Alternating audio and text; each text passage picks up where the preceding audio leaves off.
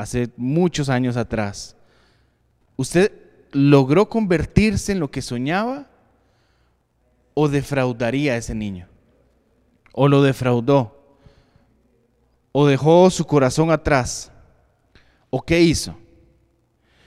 Eh, y parte de lo que nosotros, o por lo menos yo he encontrado en el camino de la vida cristiana, es eso. Hoy yo quiero hablar acerca de varias personas que me he encontrado en el camino cristiano. Yo sé que me falta muchísimo por vivir, que me falta muchísimo por encontrar, que habrán muchas personas, pero hoy yo traigo tres. Además de estas tres, vamos a utilizar dos versículos al final que yo sé que van a ser reconfortantes para su vida. Pero yo traigo tres personas que de alguna u otra manera están marcando la actualidad de nuestras iglesias y están marcando o están marcando su vida o todavía aún peor, puede ser, puede ser, puede ser que usted sea uno de esos. Y si usted es uno de esos, usted va a tener que hacer ajustes en su vida, usted va a tener que hacer ajustes en lo que hace, usted va a tener ajustes en lo que habla, usted va a tener que hacer ajustes en lo que piensa. En la vida cristiana me he encontrado tres tipos de personas en las iglesias. Y no solo en las iglesias, esto abarca eh, a su alrededor, su ciclo, a tres tipos de personas. Los soñadores, los destruye sueños y los sin propósito. Se lo repito, los soñadores, los destruye sueños y los sin propósito. Esta pandemia, esta pandemia, aunque suene un poco crudo lo que voy a decir, esta pandemia aumentó el grupo de personas sin propósito. Aumentó el grupo de personas sin propósito. Desarrolló una, una gran cantidad, se, se, adherieron a ese partido político sin propósito, mucha gente de las iglesias, están añadidas ahí, están reunidas ahí. ¿Por qué? Porque es muy común en estos tiempos escuchar hablar a la gente cuán mal están las cosas. Escuchar a la gente decir qué tan mal están ellos.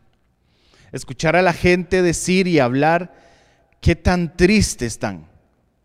Y lo más triste de todo esto es que los cristianos estamos metidos en, esa misma, en ese mismo círculo. Esta pandemia ha llevado a demostrar que la gente sin propósito abundaba en las iglesias, se abunda. Ahora, no estoy diciendo que eso esté mal, eh, bueno, sí está mal, pero si usted está ahí, entonces usted está a tiempo de tomar y hacer ajustes. Pero la gente sin propósito, la gente sin propósito, de alguna u otra manera, todos hemos sido parte de ellos en algún momento de nuestra vida. En algún momento de nuestra vida hemos estado soñando o, definiendo cosas diciendo que, ay, es que estoy tan mal, ay, es que me va tan mal, ay, es que esta pandemia, hay que esto, hay que lo otro, hay que aquí, hay que allá. Ay, se han venido un montón de cosas. Si usted escucha a la gente hablar y usted los escuchará mencionando tantas tristezas que tienen y la gente cristiana. ¿Por qué? Porque entraron en esa ola, la ola del sin propósito. La ola en el que en el que no no no no encuentro lo que quiero hacer, no encuentro en lo que soy bueno. ¿Por qué? Porque esta esta gente, esta ola del sin propósito, se los voy a poner así, perdieron la iglesia Perdieron su continuidad, perdieron su rutina. La gente sin propósito perdió la iglesia. Digamos, usted verá que todos los días estamos acá, ¿hace cuánto? Hace seis meses, no, siete meses, ocho meses aproximadamente. Venimos los mismos miércoles, domingo, miércoles, domingo, miércoles, domingo. Ahora que se hace por Zoom, miércoles, miércoles, miércoles, miércoles, ¿verdad? Los domingos, domingo, domingo, domingo, domingo tras domingo. Siempre venimos los mismos. la gente dirá, no, es que de qué argollón. No, no es un argollón. Es que somos los mismos los que estamos desarrollando el, proyecto, el venir a estar en cámaras el tener que madrugar, estar aquí a las 8 y 30 de la mañana, luego irse a las 12 y media después de que todo, lo, todo esté subido en YouTube, en Spotify, en Facebook, para que usted lo pueda volver a vivir otra vez, poder, poder volver a escucharlo, compartírselo a alguien más, todas esas cosas. Pero a la gente sin propósito, se le quitó la asistencia a la iglesia, perdieron su pasión. Al grupo de personas que no tiene propósito se le, se le quitó la iglesia. o perdón, voy a cambiarlo. Se le quitó el congregarse, perdieron su pasión.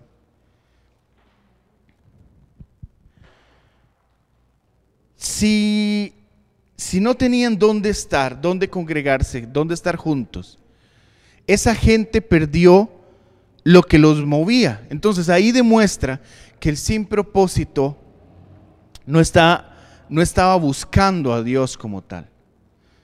Otra característica que tiene el sin propósito es que el sin propósito es un justificador. Y no es un justificador de cosas buenas. El sin propósito trata de justificar siempre lo malo que le está pasando. Y usted no se ha dado cuenta que las personas que tratan siempre de justificar algo tratan de convencer convencerse a ellos mismos lo mal que está pasando con las situaciones que están viviendo otros. El sin propósito, siempre, siempre, siempre, por una u otra razón, tiende a justificar lo malo que está haciendo. Si algo no funciona, eh, ah, es por eso. Si la iglesia no avanza, ah, no, es por eso. El sin propósito es contagioso. La gente sin propósito se contagia a los demás porque no tienen vida. Y una de las cosas más importantes que yo encontré en todo esto es que el sin propósito aceptó la ansiedad, aceptó el estrés y aceptó la depresión, la aceptó. Quiero, quiero aclarar que la aceptaron. Que vendió el mundo ante esta pandemia lo aceptaron en sus vidas, lo hicieron parte. Y lo digo porque yo viví una etapa de depresión en donde yo hice parte mi vida, de mi vida, la depresión. Si no hubiera sido por unas personas específicas ahí, lo más probable es que hubiera seguido todavía en depresión.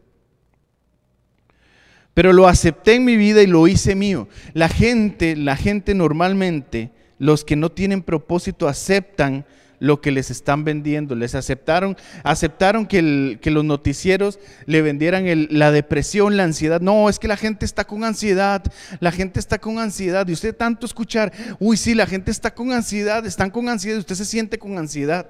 Uy, no, es que la gente está con depresión y usted ve las noticias, no, la gente está con depresión, la gente está con depresión. No, no, no, es que estaban con depresión. Aceptan la depresión porque pierden su propósito. Los sin propósito es una de las cosas más fuertes que encontré. Estaban, están abandonando, ojo, los sin propósito están abandonando los caminos de Dios porque Dios nunca era su propósito. Era la iglesia. O era el congregarse. Y al no congregarse perdieron su motivación. Lo sin propósito es un asunto, no es un asunto solo en sendas de paz, es un asunto global. Las iglesias están perdiendo mucha gente, mucha gente, porque perdieron su motivación. Y ahí nos damos cuenta que la motivación no era Dios como tal, era el congregarse. Y esto lo voy a decir con todo el amor del mundo, pero las iglesias están llenas en este momento de líderes sin propósito. Líderes porque están porque no tienen de otra. Líderes sin propósito. Líderes que no están disfrutando lo que hacen. Líderes que perdieron lo que hacían, el norte de lo que hacían. Y la iglesia, las iglesias se están quedando vacías porque en la pandemia ha sido la oportunidad apropiada para renunciar a lo que ya no me hace a lo que ya no me hace gracia, a lo que ya no me llena, que esa es otra característica. Los sin propósito trabajan para ellos mismos, para llenarse ellos mismos. Yo no sé si ha tenido conversaciones o ha escuchado gente que dice, "No, es que Eh, es que ya no me siento bien en la iglesia, no, es que ya no me siento bien aquí. Y una de las otras características, yo voy a avanzar rápido hoy porque tenemos Santa Cena, es que no todos los sin propósitos están igual. Algunos sin propósitos apenas están empezando a dar destellos de perder su norte, apenas los están dando, están dando señales de que están perdiendo su norte. Y ojo, y están usando frases como estas es que he perdido mucho mi relación con Dios. Es que mi relación con Dios ya no es igual. Es que mi relación con Dios ya no es la misma. Como si congregarse fuera parte de la relación con Dios. Es que mi relación con Dios ya no es igual. He, tenido tantas cosas, trabajo, eh, se me han juntado muchas cosas en la familia, que esto, que lo otro. Mi relación con Dios, pero no hacen nada por ¿por qué cambiar esa relación con Dios? No se está haciendo nada, ¿por qué mejorarla? Otras personas dicen, no, es que en la iglesia se no se crean espacios de crecimiento, pero esas son las mismas personas que no se conectan los miércoles con nosotros. Porque yo he escuchado gente que dice que les da pereza escuchar al pastor dos horas un miércoles.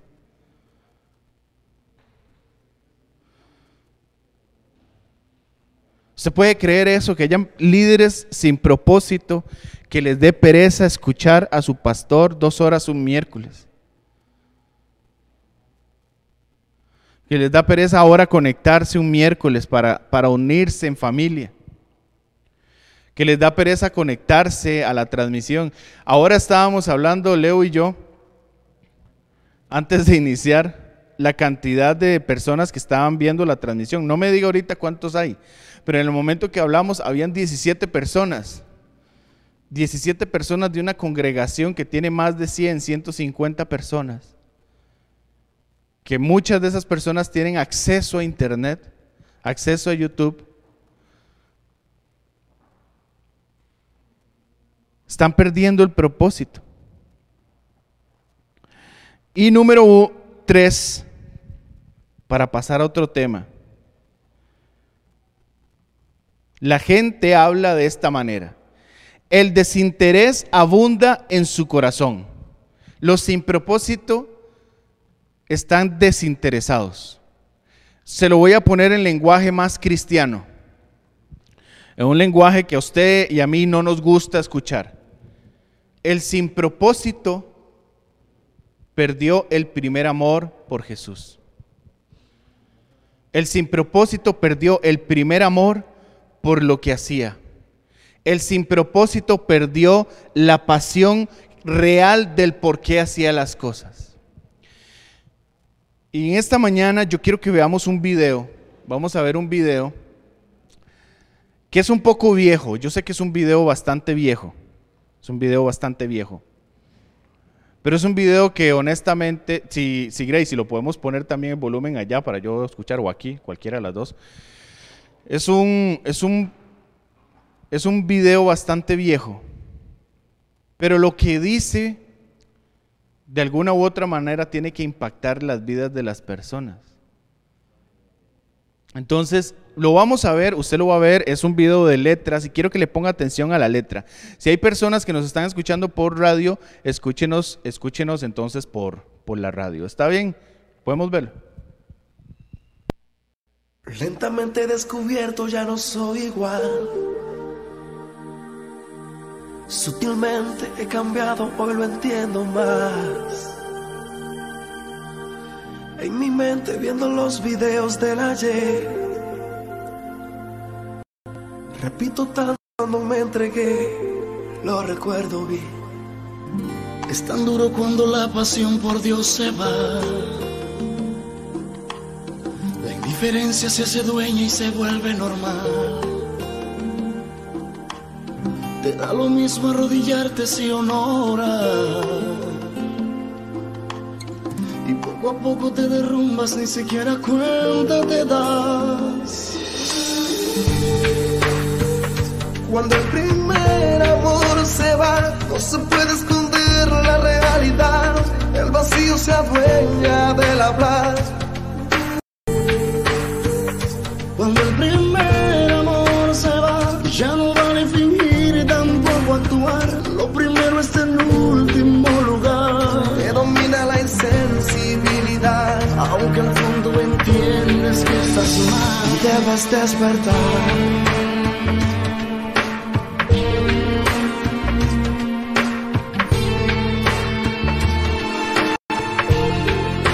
Lentamente descubierto ya no soy igual.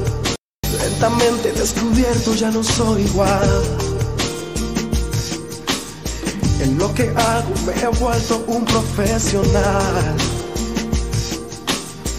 No dependo del Señor como antes ya. No he cumplido mis promesas desde hace tiempo atrás. Perdóname. Es tan duro cuando ya no hay deseos de orar.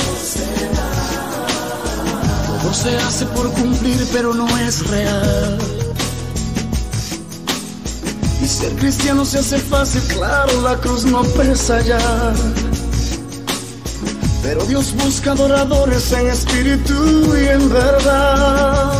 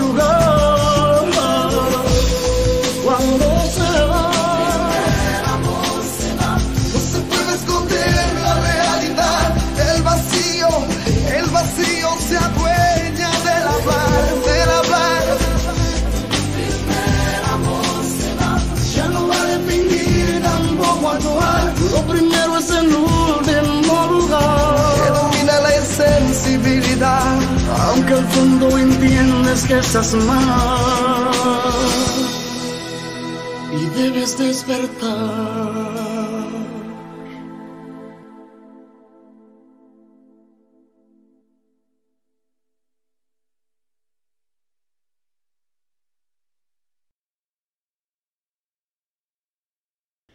Listo.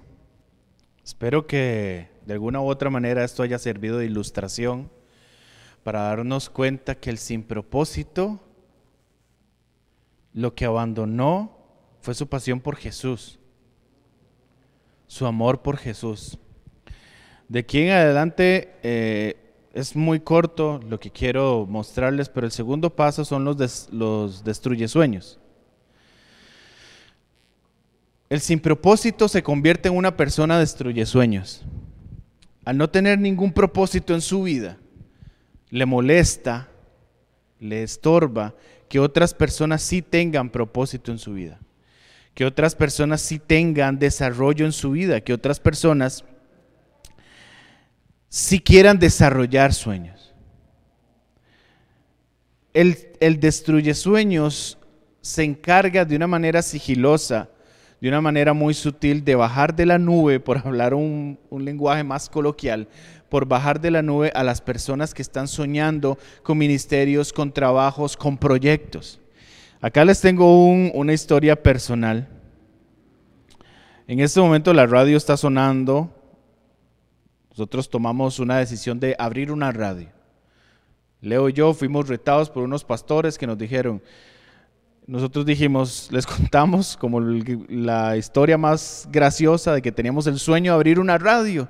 Y nos dice, ¿y por qué no lo han hecho? Y nosotros nos dijimos, no sabemos por qué no lo hemos hecho. Entonces tomamos la determinación de abrirla. Y eso nos ha generado gastos, nos ha generado estrés, nos ha generado a veces eh, correr, andar en carreras, buscar personas, eh, no teníamos los recursos, no teníamos el equipo, lo hacíamos todo cada quien en su casa, una cosa extraña. Y cuando le comenzamos a contar a las personas que queríamos poner una radio, habían frases como estas, me alegro, qué bueno. Pero nunca hubo frases como, Oiga, ma, yo creo en ustedes. Perdón por el ma, pero a la gente. Sentí que estaba predicando a los jóvenes. Hey, eh, me alegro por ustedes, me alegro por lo que hacen. No, no, no, no. O sea, nunca hubo. Creo en ustedes, necesitan algo. No.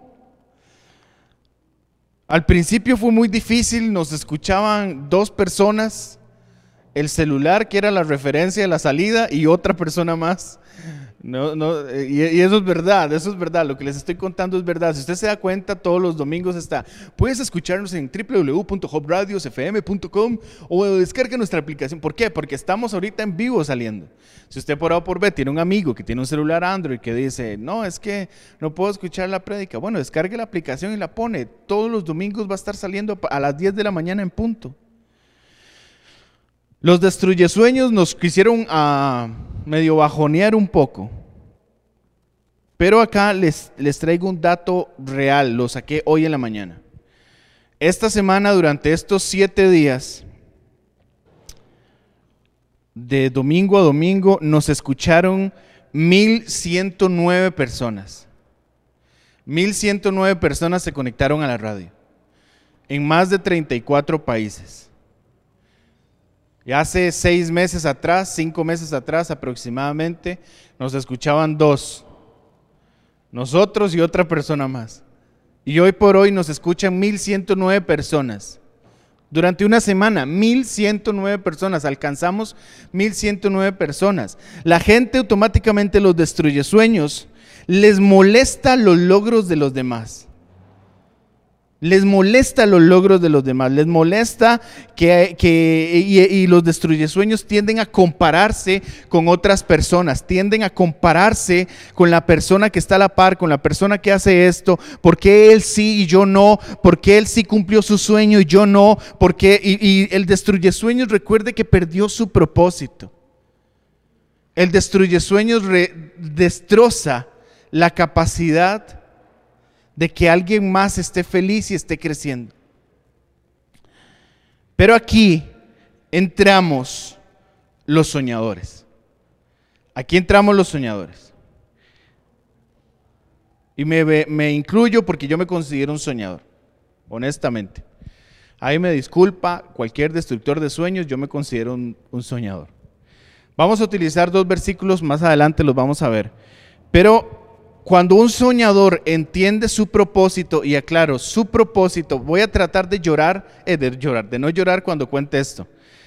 Pero cuando un soñador entiende su propósito, entiende que tiene que ser, ojo, entiende que debe de ser luz al mundo en cualquier manera. El soñador entiende que debe de ser luz al mundo en cualquier manera. El día de ayer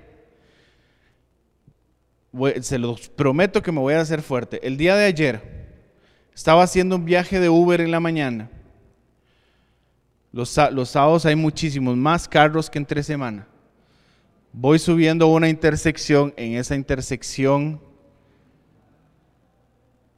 no estoy escuchando música, estoy escuchando una radio que está regalando helados, yo estoy pensando en mis helados. Y de repente al final de la cuesta hay un viejito, un señor muy mayor, pero muy, muy, muy, muy, muy mayor, con su tapabocas, con una mochilita al lado en la calle, con su almuercito. Yo asumo que esa, que esa fue su, que ese, que ese es su trabajo. En la cajita tenía un montón de lapiceros el señor, pero tenía un montón de lapiceros. Estaba vendiendo lapiceros al precio que usted quisiera darle. O sea, él no le ponía monto a los lapiceros. Cuando yo voy caminando hacia ese lugar, porque iba más lento, yo veo que hay aproximadamente unos ocho carros. Y los ocho carros ignoran al Señor. El Señor no puede caminar muy bien, tiene un bastón. Y, y en ese momento el Espíritu Santo me habla y me dice que, que sea agradecido, que aprenda a ser agradecido. Y, y cuando yo voy llegando donde está el Señor, cuando yo voy llegando donde está ese viejito, pienso en mis abuelos que están en la casa, bien cuidados, y yo digo, este señor está aquí solo, viendo a ver cómo come. Y la gente lo está ignorando, la gente lo está despreciando. Él a duras penas se acercaba a las ventanas de los carros para tratar de vender los lapiceros, a duras penas. Y el Espíritu Santo me hablaba ahí en el carro y me decía, Arroyo, usted tiene que aprender a ser agradecido. Tiene que aprender a ser agradecido. Y yo le decía a Dios, Dios, yo comencé a dar gracias, pero más que ser agradecido, antes de llegar, literal, un carro antes de llegar, yo sentía como el Espíritu Santo me decía, despójese de todo. Y yo como bien buen espiritual me puse a orar diciéndole, Dios, me despojo de todo. No, no, no, despójese de todo en acción.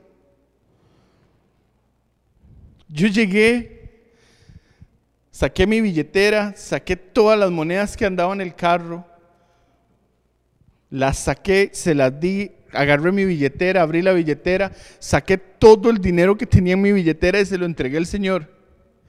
Al Señor se le salieron unas lágrimas y me dice, papito, muchas gracias, no he logrado vender nada hoy. ¿Cuál lapicero quiere? Me dice, le hago, no me dé ningún lapicero. Déjeselos, trate de venderlos porque, porque Dios lo va a bendecir. La gente atrás me estaba pitando, a mí me valió. Estaba una intersección, el semáforo estaba en verde, la verdad es que me valió que me pitaran. Pero el soñador se da cuenta que tiene que ser luz con todo el mundo.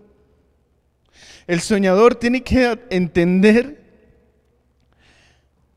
que usted no tiene que esperar una tarima, no tiene que esperar a que hablan una iglesia para seguir siendo luz, para seguir haciendo lo que Dios lo llamó a hacer. Yo llegué y me despojé de todo y le pedí perdón a Dios por por no ser agradecido. Yo no pude verle el almuercito que tenía el Señor en la mochilita, pero yo dije, yo en mi casa tengo almuerzo. Yo en mi casa tengo un montón de cosas. Yo ando el carro, el Señor anda a duras penas caminando. Y no son de esos que están fingiendo, no, no, el Señor con costos y caminaba hacia los carros. Y habían carros que le tiraban casi, que se lo tiraban encima. Nunca en mi vida había visto a ese Señor y por ahí paso a cada rato. Y los soñadores tenemos por naturaleza apoyar los sueños de los demás. La felicidad de alguien, de un soñador, una persona que ama lo que, lo que hace, que entiende su propósito, que entiende quién es Jesús en usted, sabe que, que alguien más logre algo no le va a quitar a usted su razón de ser, no le va a quitar a usted su, su amor por Dios, no le va a quitar. Si alguien más logra algo buenísimo, me alegro. Que Dios lo use, que Dios lo levante. Si alguien levantó un proyecto, le compramos. No tenemos para comprar un montón, le compramos una vez y si no podemos lo compartimos, lo referimos, decimos, esa persona está creciendo, está esforzándose. Pero las iglesias están llenas de destructores de sueños. Un soñador no vive en competencia. Un soñador no anda compitiendo con nadie más. Un soñador está compitiendo consigo mismo para alcanzar la meta que es ir al cielo. Romanos 8:28, quiero que lo leamos para ustedes. Lo vamos a leer. Reina Valera, la Santísima Reina Valera, dice, y sabemos que a los que aman a Dios, todas las cosas les ayudan a bien. Esto es, a los que conforme a su propósito son llamados. Y marqué propósito. A los que conforme a su propósito son llamados. Porque nada más utilizamos un versículo, ay, si a los que amamos a Dios, todas las cosas nos ayudan a bien. Pero ¿y su propósito, amigo? Su propósito, hermano. ¿Cómo está su vida en este momento? Hemos hablado un montón de cosas, el pastor trae temas buenísimos, los otros pastores también, hemos hablado de un montón de cosas, pero su propósito en este momento, ¿cómo está? Usted se despierta cada día y usted dice, uy, tengo unas ganas de vivir, a pesar de que tenga que estar trabajando en la casa, porque habrán personas que el teletrabajo ha sido estar en pijama, estar, estar en pijama, estar simplemente comiendo comida chatarra, de vez en cuando hago ejercicios porque el horario me lo permite. Pero habrá gente que no la está pasando así.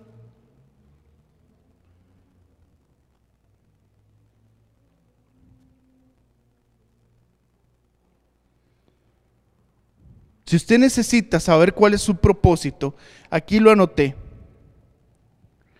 Si necesitas un propósito en, tu vida, es sencillo. Escucha el llamado de Dios para tu vida, para cambiar tu entorno, para cambiar tus procesos y para cambiar tu conducta. Si necesitas el, proceso, el propósito de Dios en tu vida, escucha el llamado para cambiar tu entorno, cambiar tus procesos y cambiar tus conductas. Porque muchas veces estamos esperando que nuestro propósito de Dios llegue de una manera así como angelical, como, oh", y que, ay, sí, vino, vino el arcángel Miguel y me dijo que mi propósito es evangelizar con, no sé, ir a hacer mi misión. Y estamos esperando algo demasiado espiritual, pero la palabra de Dios es muy clara donde nos está diciendo su propósito su propósito, su propósito es el llamado a Él. Usted llega y es luz. Usted fue llamado para ser luz. Ese es su propósito. Ese es su propósito.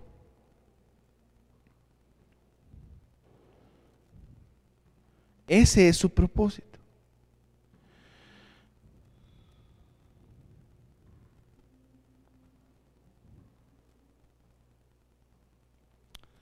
Voy a terminar con esto porque no sé cuánto queda de batería de la, en la cámara. ¿Está muriendo? yo lo sé, yo, yo estoy a veces abajo. Hoy me siento muy Manuel Jiménez.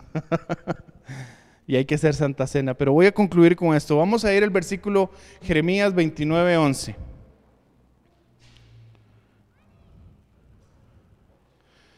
Yo quiero que usted a partir de hoy usted se vaya motivado a no adueñarse de los malos pensamientos a no, adueñarse de las cosas negativas que están viniendo a su mente, a no adueñarse de la desmotivación que el mundo le está enseñando. No se adueñe de eso. No lo haga. ¿Por qué? Porque no va a ser de bendición para su vida. ¿Por qué? Porque Dios tiene un plan específico para nosotros. Los llamados tienen un plan. Dice Jeremías 29:11. Porque yo sé los pensamientos que tengo acerca de vosotros, dice Jehová, pensamientos de paz y no de mal, para daros el fin que esperáis. Eso es la Reina Valera. Pero en la nueva traducción viviente, viene un tema, lo, lo dice de una manera muy linda. Pues yo sé los planes que tengo para ustedes, dice el Señor. Planes para lo bueno y no para lo malo. Para darles, ojo esto, gente, Ojo esto, hermanos, ojo esto, todas las personas, si nos están escuchando en la radio, donde sea que usted esté escuchando y el día que sea que usted esté escuchando, para darles un futuro y una esperanza. ¿Cuántos sin propósito, cuántos destruye sueños se quedaron sin futuro y sin esperanza? ¿Cuántas personas se quedaron sin futuro y sin esperanza porque aceptaron lo negativo, aceptaron las mentiras del diablo, aceptaron tantas cosas malas, se quedaron sin futuro y sin esperanza? Yo quiero que usted hoy en esta mañana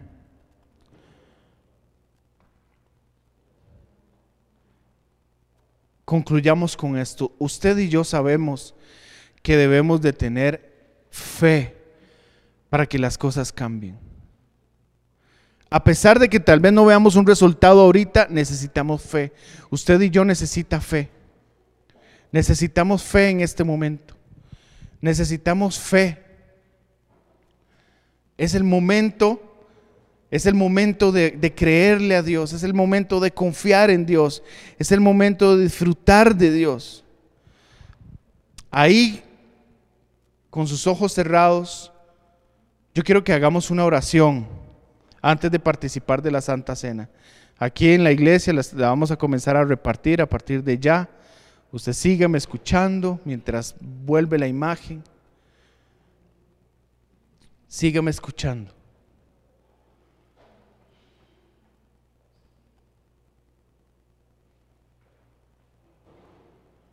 Cierre sus ojos y dígale, Padre Santo, en el nombre de Jesús, yo entrego hoy mi corazón de una manera distinta.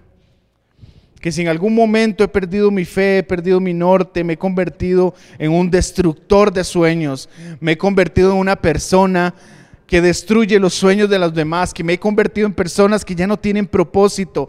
Te doy el lugar y te doy todo lo que tú mereces, Padre Santo.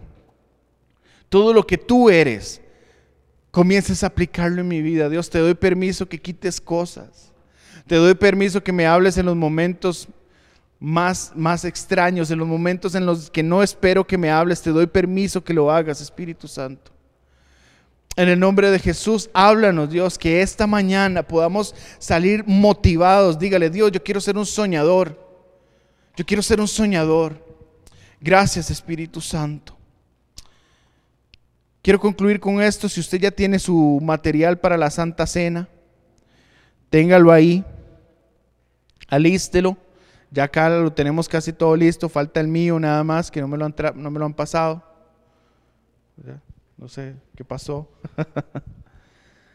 y yo quiero decirle esto con todo el amor del mundo. Gracias, pa. Con todo el amor del mundo. Yo no creo eh, que la edad sea un factor para dejar de ser un soñador. Si los adultos creen que ya pasó su tiempo, yo les digo que no. Yo voy a poner de ejemplo a la hermana Mónica en danza. La hermana Mónica es la única adulta, digamos adulta ya más grande, que está en ese grupo. Yo ayer vine por pura casualidad a recoger una cosa y me iba. Y ahí estaba ella acompañada de un montón de chiquillas, esforzándose, dándole, dando lo mejor, porque ella quiere hacerlo. Ella ni siquiera sabe que la iba a usar de ejemplo.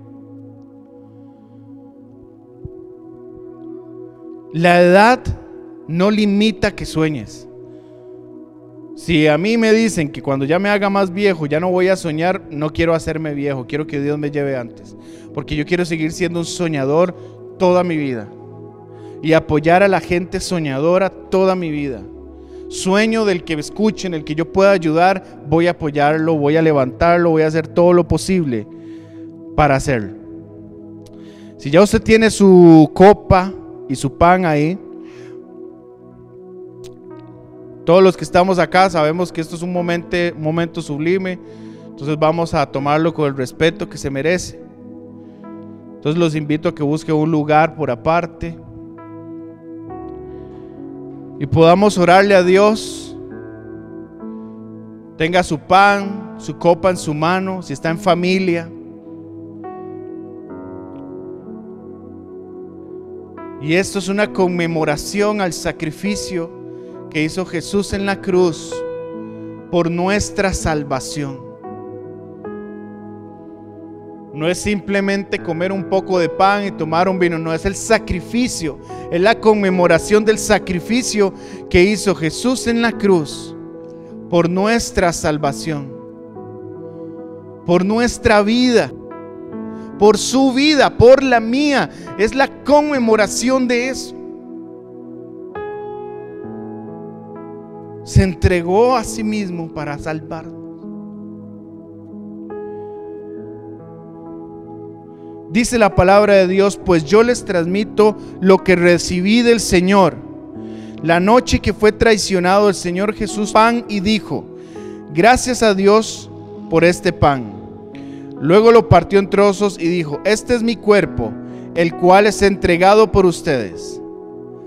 Hagan esto en memoria de mí. Tome unos segundos, tome el pan y tome unos segundos y medite en esta palabra. Medite en este momento.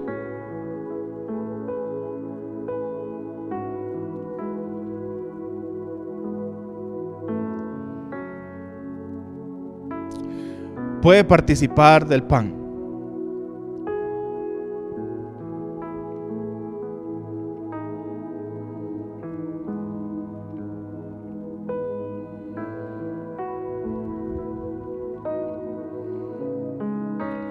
De la misma manera tomó en sus manos la copa de vino después de la cena y dijo, esta es, la, esta es la copa, es el nuevo pacto entre Dios y su pueblo, en acuerdo confirmado con mi sangre. Hagan esto en memoria de mí todas las veces que la beban. Cierre sus ojos ahí, medite Medite en esto.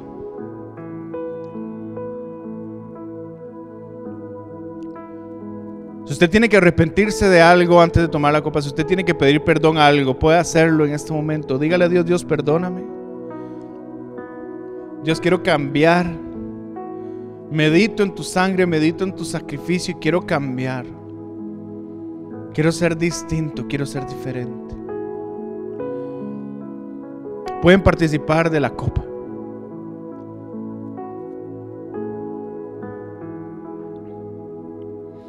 Padre Santo, te honramos, te amamos y te damos gracias por cada momento el que nos permites ser llamados tus hijos. Queremos ser siempre un reflejo de tu amor. Queremos ser siempre un reflejo de lo que tú haces, de lo que tú dices. Dios, si en algún momento hemos perdido nuestros sueños, hemos perdido nuestro norte, te damos permiso para que nos reubiques y nuestro propósito se ha despertado una vez más. En el nombre de Jesús. Amén y amén. Hermanos, muchas gracias por mantenerse conectados. Nos escuchamos y nos vemos el próximo miércoles a las 7 de la noche. Si usted no tiene el link, si usted no tiene el link, pídalo al número que sale a cada rato en pantalla. Es un número de WhatsApp, no es un número para mensajes de texto ni llamadas, es un solo número para WhatsApp. Usted llega y lo anota, lo, guarda como iglesia, contacto, páseme el link y todos los miércoles se le va a estar enviando el mismo link. De verdad va a ser un honor poder compartir con ustedes el miércoles y el próximo domingo vamos a estar acá otra vez disfrutando y esperen próximas noticias, buenas noticias para poder abrir nuestra congregación. Que Dios los bendiga y muchísimas gracias.